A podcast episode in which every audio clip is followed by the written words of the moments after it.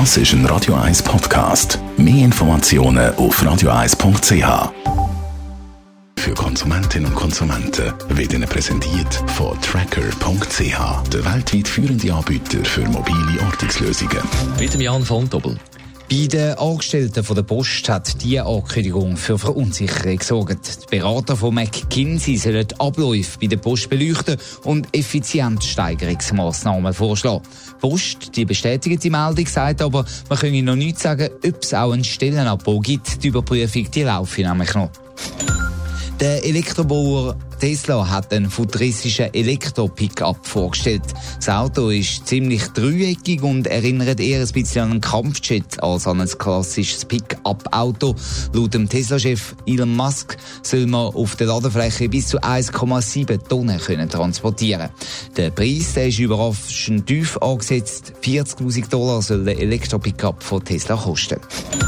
Der internationale Währungsfonds IWF malt schwarz für die Zukunft. Der Handelskrieg zwischen China und den USA wird die Weltwirtschaft belasten. Im nächsten Jahr erwartet man wegen dem Handelskrieg 0,8 Prozent weniger Wirtschaftsleistung. Global hat IWF-Chefin Kristalina Georgieva gesagt.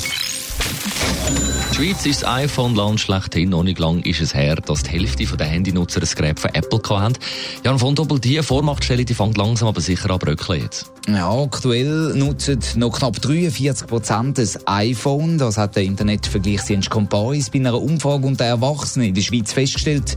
Der Wert ist um fast 2 Prozentpunkte zurückgegangen in zwölf Monaten. Und Zukunftsaussichten für das iPhone sind nicht wirklich rosig. Deutlich weniger Leute, nämlich noch knapp 38 Prozent, haben angegeben, dass ihr nächstes Smartphone wieder ein iPhone ist. Apple ist mit dem iPhone aber immer noch die stärkste Marke in der Schweiz. Was sind jetzt Gründe dafür, dass Smartphones mit dem Äpfellogo immer weniger beliebt sind? Der Hauptgrund ist der Preis. Durchschnittlich, wenn Herr und Frau Schweizer für ihr nächstes Smartphone weniger als 450 Franken ausgeben. Spannend, je älter die Befragten sind, desto weniger viel ist ihnen ein neues Smartphone wert. Spezialisten bei Comparis sagen, die Topmodel der einzelnen Hersteller werden vor allem wegen Preis immer weniger beliebt, so auch das iPhone. Offenbar findet man, dass die neuen Smartphones nicht mehr wirklich viel Revolutionäres bringen und schauen darum stärker aufs Portemonnaie man dann die Handys auch länger? Das ist noch ganz interessant. Die deutliche Mehrheit sagt, man will die Geräte länger behalten und nicht alle zwei Jahre ersetzen. Allerdings, wenn man dann wirklich schaut, wie die Leute handeln, dann zeigen sich, ganz viele Leute tauschen das Gerät eben doch noch alle zwei oder drei Jahre aus. Da gibt es also kleine Unterschiede, was die Leute sagen und wie sie dann auch wirklich handeln. Wir dürfen gespannt sein, ob dort Nachhaltigkeits- und Umweltdiskussionen einen Einfluss haben in den nächsten Monaten und man alte Smartphones dann wirklich nicht mehr so schnell ersetzt.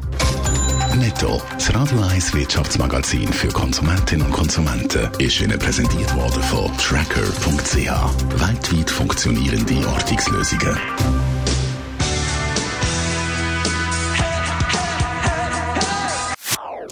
Das ist ein Radio 1 Podcast. Mehr Informationen auf radio1.ch.